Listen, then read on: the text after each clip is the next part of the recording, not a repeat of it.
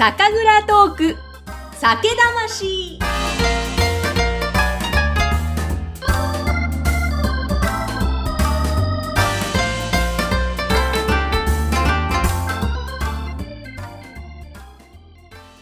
皆さんこんにちは。酒蔵ナビゲーターの山口智子ぐっさんです。さてこの番組全国各地の倉本さんをゲストにお迎えしてお話を聞いている番組なんですけれども、2月3月と今年、クラウドファンディングを、え私挑戦しまして、この番組を継続して、たくさんの倉本さんの声を届けて日本酒業界を盛り上げたいということで、クラファンに挑戦しました。その中でですね、この酒蔵トーク酒魂に出演していただける方を、リターン品でご用意しまして募集しましたところ、そのリターン品を購入いただいた、クラファンにご支援いただいた方がいらっしゃいまして、今日はその方がゲストです。日本酒に関するお仕事をされています。じっくりそのあたり伺っていきますが、R ユニコーンインターナショナル株式会社の高見博之さんです。よろしくお願いします。どうもよろしくお願いします。お願いいたします。え実はですね、高見さんの、私が担当させていただいているポッドキャストの中の別の番組、経営者の志にすでにご出演いただきまして、はい、ありがとうございます。ありがとうございました。そちらの方では、まあ、主に会社の他の事業も含めてのお話とか、あと、高見さんの、まあ、このお仕事を今されるにあたってのいろんなね、その、転機になった出来事を伺っていきましたが、今日はまあそこも含めてなんですが、日本酒のことをどっぷりと深く伺いたいと思います。はい。よろしくお願いします。お願いします。楽しみにしておりました。楽しみでした。だってなんて言ったってですね、目の前には日本酒が今ありますから。はい。あのもうがっぷりと入っておりますんで。ですね、がっぷりと。まず、味わっていただける。もう、まずはやっぱりちょっと乾杯から参りましょうかね。はい、すいません、この昼間からですけども。はい、もう。昼飲みがいいんですよね。そうですね。はい、じゃあどうも今日はよろしくお願いします。よろしくお願いします。では乾杯。うん、うん、うん。まあ、あの、すいません、あの、はい、うんちくをちょっと一言言う。ぜひ。まあ、あの、ちょっとこれも冷やしが足りないんです、実際は。ですけど、まあ、純米吟醸ですけど、比較的これ常温になってきてもですね、味が染み出てくるタイプのお酒でして、決してもう冷やでも飲める、あの、純米吟醸なんですけど、まあやっぱり土佐、あの、酒どころですね。日本一の酒どころ、のんべいの集まっている高知県の、はい、えー、クレイという、私の、まあ、一押しの一押しですね。はい。ぜひ、ぐっさんに飲んでいただきたいという。そう、前から、あの、高見さんに噂を聞いてて、これが美味しいんだよと。うん。美味しい。本当に美味しいです。飽きが来ない。うん。というか、長く飲めるというか、あのー、その、どっかに偏ってないという。うん。まあ、男らしいお酒って今の時代ちょっとすいません、ふさわしくないんですけど、まあ、昔語りで言うともう男っぽい酒なのかもしれないんですけど、でも皆さんみんなあの、酒好きの女性の方もこのクレ飲んで、ああ、いいねっていう父さんの方たくさんいまして、あの、まあ、大人気なんですけど、まだまだ首都圏、まあ、知ってる方はいるんですけど、首都圏ではちょっと、そんなに、あの、くれっていうと、ああ、というほどではまだなくてですね、うん、まあ、そこがまた、あの、ブランディングする価値のあるお酒だというふうに感じております。なるほど。これすごい、あの、なんだろう、優しい、まろやかな、すごい優しい口当たりですね。そうですね。あの、高知にすると、美味しい。まろやかででも最後スキッと、うん、スッてくる最後にこう、グッとくる感じですね。うん、まあ、これがやっぱり、あの、高知県の独特の特徴なのかもしれませんね。あの、水芸さんとか、うん、あつかさボタンさんとかっていうもう大手の蔵がたくさんありますけども、うんうん、まあ一般的な傾向にはあるんですけども、やっぱりこのクレイさんのお酒は、それよりもっとこう純純なお酒というか、うんうん、あの、地元で本当にあの、呉という町なんですけども、はい、中土佐町だったんですかね。高知県の中土佐町の中には呉という町、駅もあるんですよ。そうなんですね。はい、駅で行けます。漢字で言うと、久しいに。久しいに霊ですね。霊、ええ。で、呉。え、高知県から電車で1時間ぐらいで行きます。で、降りても歩いて行ける蔵なんですね。ですから、あの、私飲むんで、レンタカーで行くと、当然帰りかなり厳しくなりますんで、ええあの、当然電車で行かせていただくんですけども、本当に素晴らしい蔵ですね。はい。あの、西岡酒造店という。はい。蔵の名前は西岡酒造店ですね。うん、はい。え、高見さん、このクレは、どんな出会いだったんですか、最初は。あの、実は私、この会社を、まあ、辞めて、日本酒ビジネスにちょっと踏み出そうとしたときに、うん、大親友の、えー、まあ、高校時代からの親友の一人の友人に相談して、ええ、まあ、ちょっと日本史の勉強も含めて、最初どっかちょっと行きたいんだけどっていうか、見に行きたいという時に、紹介を真っ先にしてくれた蔵がここで、まあ、彼はあの、鎌倉を地元にしてる鎌倉製酒研究会っていう30年ぐらいの歴史のある、そういう、まあ別に非営利団体ですけども、あの、酒飲みが集まる、年に2回ぐらいやる酒の会を企画開催している団体なんですね。ただもう30年以上歴史があって、で、そこの会長を務めてるんですけど、その彼からまあ高校時代からずっと親友で、うん、で、その彼が日本酒の本当プロみたいなプロなんですよね。なんで、えーまあ、当然真っ先に相談したときに、うん、まあ、彼がまさにこの名前を言ったんですね。で、私実は不勉強ながら知らなかったんですね。なので、まあ、そういう知らないのはちょっと尺に触るなと思いつつ、まずは高知県にも行ったことなかったので、うん、まず一人で取りんでいきました。あの、坂本龍馬のこともちろん気になってましたし、はい。なんとなく高知県っていうのは偉人がたくさん出てますよね。うんうんうん、うん、吉田へ、吉田あ総理大臣。はい、はい。えー、とか、あとあれですね、すねあの、三菱グループの、ね、岩崎弥太郎さん、三菱商事の、あの、三菱グループの創始者ですね。はい。そういった方を含めて、まあ、すごく歴史上の偉人が多いんですけど。えー、ちょっと土佐って言ったら食べ物はやっぱカツオのたたきっていうイメージがあるんですが。はい、あの、当然ここ、行っていただければ、ぐ、う、っ、さん、あの、ぜひですね、クレこのまず電車で行って、はい。えー、午後2時ぐらいに蔵に行くとしたら、うん、昼必ず行っていただきたいところが大正町役場っていう、小さな地元の商店街なんですけど、はい、そこが素晴らしい、あの、魚や鮮魚を売ってるんですが、うん、そこでしかまあ食べれないような地元の漁で揚げられたお魚を、カツオのたたきどころか、カツオの刺身までですね、そこでさばいてくれて、そこで昼、定食で食べれます。で、夜は、夕方は、まあ、あの、お酒当然、まあ、あるんですけど、うん、お酒と飲めますが、まあ、どちらかというとお酒は家で、うん、あの、その、カツオを買ってからご自宅でというか、ホテルでとかで食べるってことはいいんでしょうけど、昼間のあの、カツオのですね、新鮮な刺身、これを一度食べた時に本当感激してですね、西岡さんに連れてっていただいたんですけど、ええ、まあ、あといくつかこう見繕っていただいて、地元のその素晴らしいお酒なの、お魚。昼だったんでちょっとお酒はその時は飲まなかったんですけど、もうすぐ飲みたくなるような。へあとね、かたたきって言ってもちょっとこの私どもが印象してるたたきとは全然違う、うん、なんとなくこう、なんですかね、まあ生に近いような、新鮮度の高い、で厚みがあって、でまた薬味がすごいんですよ、高知って。あの、玉ねぎ系からこうニンニクもドバッと入れてですね。ただ、このお酒、実は、それこう食べた後に、ぐさっとこう全部流し落としてしまうような。これあの、高知のお酒なので、うん、そこはやっぱりカツオのたたきに対抗する。うん、はい。非常に力強いお酒ですね。だから、あの、やっぱり町、場所柄、そういうお酒ができたというのも、うん、カツオのそういうたたきとか刺身があるということが一つやっぱり原点になっているんじゃないかなというふうにちょっと思いましたけど、やっぱすごくもうマッチする。本当素晴らしい。食べたい。もうこれからの季節なんかね、カツオのたたき、はい、もう。あの戻りガツオももちろん素晴らしいですけど、はい、あのとにかく、やっぱり、と、土佐といえば皆さんカツオと思われる。まあ、千葉県も結構取れ取れて、日本一では、実は千葉の方が多いと言われてますけど、まあ、実は高知県、あのー、は、その取れる漁獲量よりも、やっぱりこのさばき方、うん、あとそれに合うお酒が、まあ、まあ、あるということですよね。まあ、そういう意味では本当にまあ私惚れ込んだきっかけやっぱりこう、カツオとこのクレっていうのは、あの、すごくこう、もうフィットしまして、もうなんか、ま、毎回行くたびにやっぱ、まあ、そのコンビで、ちょっと行きたくなると。いいです。行きたくなりますね。もうなんか、はい、その、やっぱりおつまみとお酒とマッチした時の幸せたるやないですよね、はい、これ。あのー、やっぱり日本酒の醍醐味だと思いますね。うん、あの、日本酒も素晴らしいんだけど、それをさらに引き立ててくれる、その食材。はいがやっぱりそのそばにあるっていうのが大体普通、大体そういう公式が成り立ってるのを私は信じてるので、あの、必ず現地に行った時の蔵に行った時には、そのそばで取れる食材とそのお酒をこう常にこう試すようにして、なるべくそのコンビネーションが、やっぱりあの、海外の方にも受けるんじゃないかなと。うん、うん。やっぱり、やっぱりそれが地酒の魅力の一つですよね。はい。あの、地酒と言われるからには当然、あの、地元の食材とのマッチが必ず歴史上あるはずなんで、はい。はい。いや、大丈夫です。あの、今ね、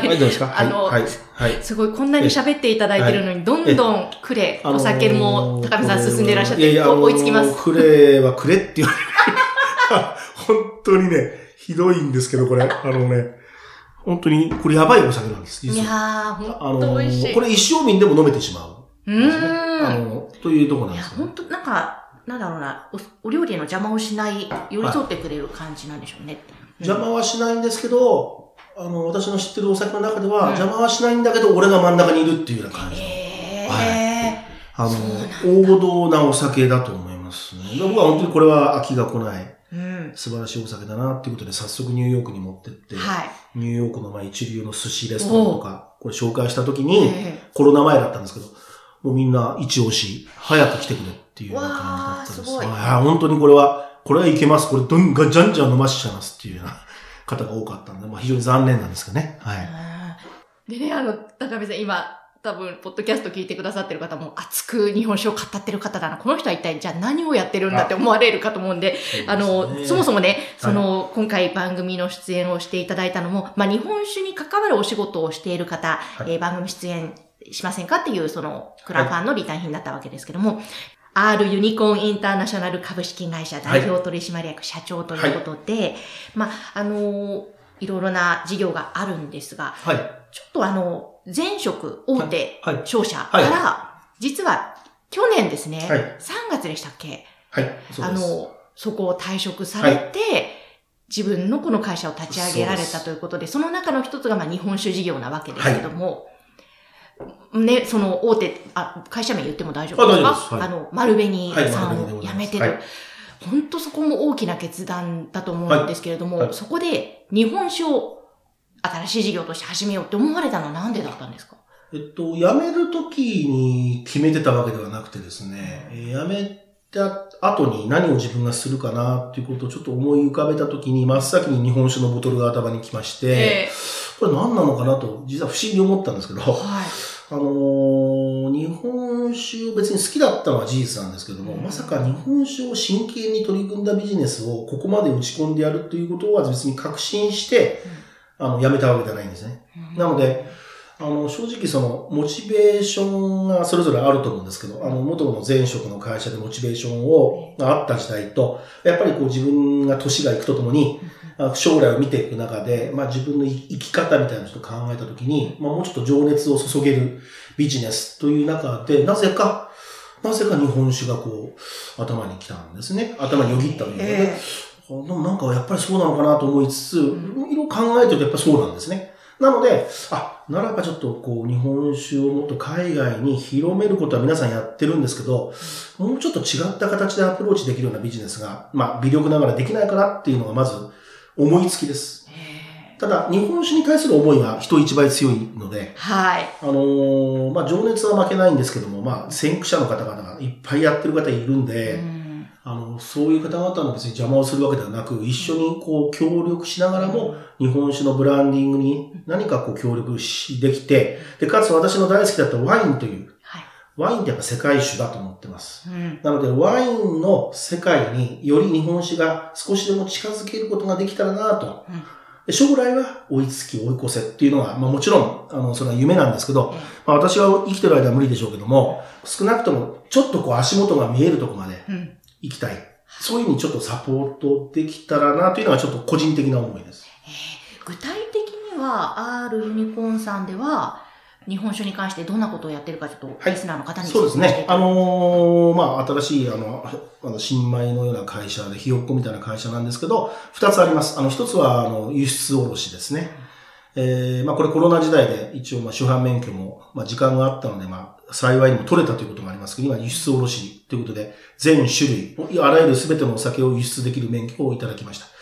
もう一つは、あの、つくつくという通販サイトでの通販小売を国内でやってます。まあ、こちらの小売の方は、まあ、地道にやっていく国内のファンをどんどんどんどん作っていこうということでの、あと自分のセレクトした日本酒を宣伝していく器として使ってますが、まあ、メインはやっぱり海外にお酒を輸出するっていうのがまず最初のファーストステップとしてありまして、それをまずやる会社として R ユニコーンインターナショナルがあります。はい。なる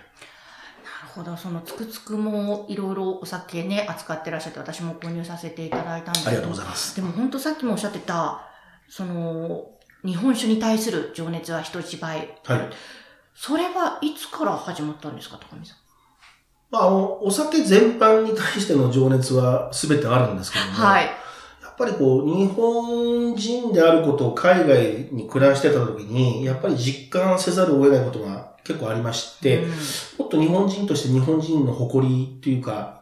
まあ日本の誇り、うん、日本っていろいろ誇れることがたくさんあるんだけども、日本人でなんか地味で真面目であんまりアピールしないなっていうところにすごく僕はすごくちょっと歯がゆさを感じてまして、うん、海外でも。ということで、何かアピールできるものがあるはずだっていう中に、まあ、真っ先にまず日本酒があったんですね。うんうん、それはお酒ですし、ましてあの、製造工程とかも含めてもワインとなんだ、引きを取ることがないわけでございまして、うん、まあ、すごく過酷な労働なんですよね。あの、酒を作るという現場を見ましたけども、まあ、ここにも行ったんです。あ、暮れにも。はい。はい、あの、お世話になりました2泊。あの、2泊3日で泊まり込みでやらせていただきました。酒作りをされたわけですか？はい、あの、まあ、本当にビビたるお手伝いなんですけど、あの、深夜から早朝、それからずっとこういろんな力仕事とか、あと温度差が激しいんですよね、職場が。蒸し風呂みたいなところから、あの、冷房の効いた寒い部屋まで、うん、あの本当にこう、体の調子を崩してしまいそうな。だ当時さんは本当に命がけで作ってるってことをまず目の当たりに見たのと、寝てられないと思うんですね。だから子供の世話より大変なような気がしました。あの、酒造りというのは。だから、そういうお酒を、やっぱり飲むにあたって、あ、なるほど、こういうお酒ってああいう工程でできたんだなってことを分かって飲むのと、うん、やっぱ知らないのとでは随分こう思い入れも変わってきたんで、うん、まあそれはあの、親友と二人で泊まり込みで行ったんですけど、まあこれいい経験で、彼自身もすごく勉強になったと言ってるぐらいなんで、あの、そういう意味では私自身が本当に一つまた入れ込んだきっかけにはなりました。それ私もいつか、いきあの、ぜひ、お酒作りや、ちょっとでも体験したいなって思ってます。ちょっと見ていただくだけじゃなくて、実際に自分で手を動かすだけでも随分、あの、利き酒師の試験とかでよく工程とかのああいう工程全部出てきます。あれが本当にもう別にあの、何も覚えなくても分かってくる。えー、でも、そういった体験も含めて、そのまあ、それまでのサラリーマン時代から、それをやめて、で、起業されて、日本酒の事業にも関わりながら、はい、まあでも、とはいえ去年1年間コロナ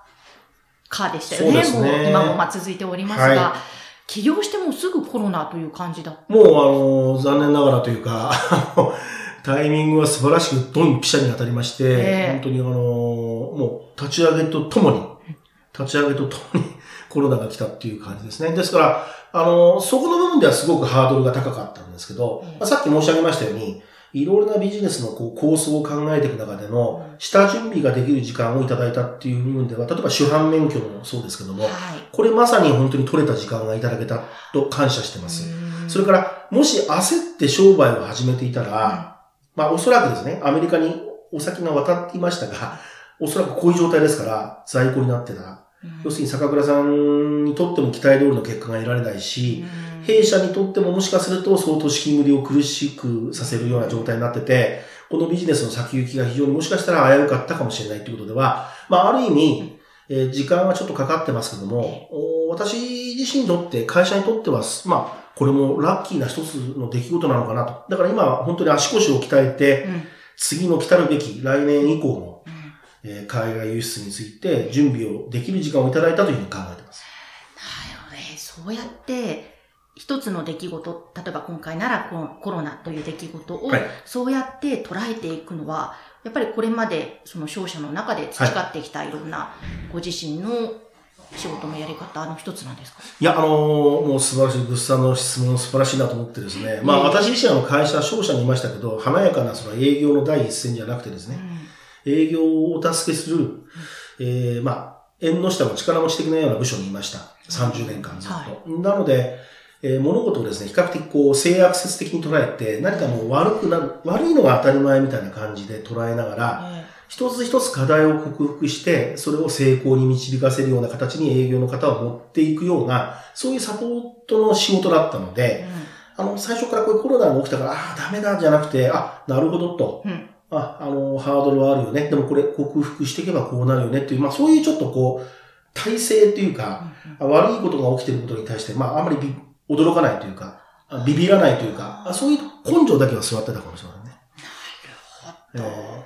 ー、いや、もう、海外でのね、お仕事、現場の経験もすごく長くてらっしゃるから、はい、もう百戦錬磨というかいろんなことがあったと思うんですけども、はい、でもそれがまた今度日本酒の輸出業に、これから本当に生きてくるんだと思う。そう信じていますね。ですよね。だって、えー、でも海外展開というのは、具体的にこれからこういうふうにしていきたいっていう展望ってどんな感じであるんですか、はい、あの、まあ、あの、私自身が駐在してた場所で、あの、いろんなコネクションを持っているニューヨークの中でも、あの、ちょっと特色、一種独特の場所ですね。マンハッタンという。まあ、ある意味、マンハッタンっていうのはアメリカであってアメリカじゃないという人がいるぐらい、あの、いわゆるその全世界のいろんな方が集まってます。あの、富裕層も含めていろんなこのお金持ちになりたいとか、何か自分の趣味を極めたいとか、何かこう変わった方も多いし、でも世界から集まってる魅力ある場所なんですけど、まあそこでですね、日本酒のブランディングに捧げたいという、まあそこがまず、今自分自身の夢というか、あの、まあ、志としては、そこでまず日本酒の価値を上げていく場所としてはふさわしいんじゃないかと思ってますんで、まあ、他にパリとか、あの、まあ、ロンドンとかもちろんあります。あの素晴らしい場所がたくさんあるんですけど、まあ、やっぱりニューヨークというところをまず活かして、そこでですね、日本酒テイスティングバーとか、あと家飲み対応の、その、まあ、いわゆる酒屋、日本酒専門の酒屋をニューヨークで作って、家にもうテイスティングバーで気に入ったお酒をそのまま持ち帰って家で飲んでもらう。アメリカ人にもっていう、そういう発想で、あの、アメリカでもそういうビジネス形態が模索しようということで今準備中です。と楽しみですね。いや、どうなんですかね。海外で日本酒って割と認知度も高まっているらしいというのは聞いているんですが、はい。はい長く海外生活だった高見さんがもう、あの、はるかに昔私最初の頃研修生時代に行ってた時に比べると、全然日本酒の入ってる銘柄とか、種類も増えました、うん、それからアメリカ人のその日本酒に対する興味関心も全然以前よりは30年前に比べたら随分高まってて、すごく知ってる方もいますし、日本人以上に詳しい方もいますけども、まあでもまだまだですね、やっぱり日本酒っていうと、まあ日本人が飲んでる透明のお酒っていうだけで、うん、なんか場所によって特色があるとか、はい、なんか食材とのマリアージュとかなんてことは全然期待もしてない方が多いですね。なので、さっき言ったこのクレのカツオのたたきと、このクレなんてのはまさに典型例ですけど、うん、そうするとアメリカ人の方が、よしと、次回東京行った時に、ここの高知県にちょっと寄ってみて、うん、ちょっと絶対、絶対一泊しながら、いいお魚と、このお酒を飲んでみたいという方を作りたいんですよね。だから将来的にはそっちの方が私、だから日本酒を売るというよりも、はい、ボトルを売る単なる商売だけじゃなくて、うん、日本の文化を興味を持っていただいた方に、日本にこう入ってきていただくっていうところが実は本当の意味では、ちょっとかっこいい言い方ですけど、あの、観光需要を含めて、酒蔵ツーリズムですね。それをこう、もっともっとブームにして、日本にもっと訪れていただきたい。で、和文化に触れていただきたいという感じですね。いやー、本当にそれは同感ですね。もう、やっぱり、その日本酒と日本の食文化とのマリアージュ。はい。これ本当に豊かな日本の象徴だなって思うんですけど。はい。いや、もうこれがもう、まずは日本の国内の人にももっともっと、そうですね。知れ渡ってほしいし、はい、海外の方にも日本ってこんないいんだよっていうのが伝わるといいなと思うんですが、はい、ちょっとあのー、結構ですね、大丈夫ですか？高見さん。ほ、頬が赤くなってきて お水とともにですね。水をはい、今水を吸収しております本当に日本酒を飲んだ同じ量水を飲みながらこれが美味しく飲むコツですよね、はい、ということでちょっとじゃあですね、はい、まだまだ伺いたいことあるので、はい、えー、その話はまた後半にお願いします、よろしくお願いします。お願いします。えー、ということで、えー、今回のゲストはあるユニコーンインターナショナル株式会社の高見博之さんです。次回もどうぞお楽しみに